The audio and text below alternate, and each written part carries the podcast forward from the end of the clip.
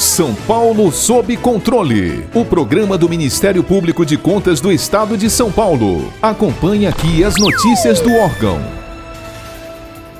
Em 14 de março de 2019, a Prefeitura do município de Santa Isabel promulgou a Lei de número 2904 que dispõe sobre a concessão de cesta básica e cesta de Natal. O artigo 1 da norma determina que o benefício será concedido mensalmente aos servidores públicos municipais ativos e também aos inativos. Ao tomar conhecimento do teor da lei, o titular da primeira Procuradoria de Contas, Dr. Rafael Neuber, solicitou que seja feita uma representação ao Procurador-Geral de Justiça do Estado para a análise da viabilidade da propositura de ação direta de inconstitucionalidade perante o Tribunal de Justiça de São Paulo.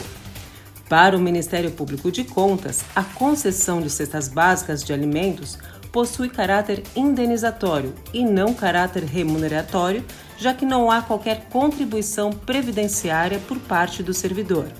Logo, o direito ao benefício é próprio ao servidor que está na ativa, deixando de usufruí-lo quando da aposentadoria.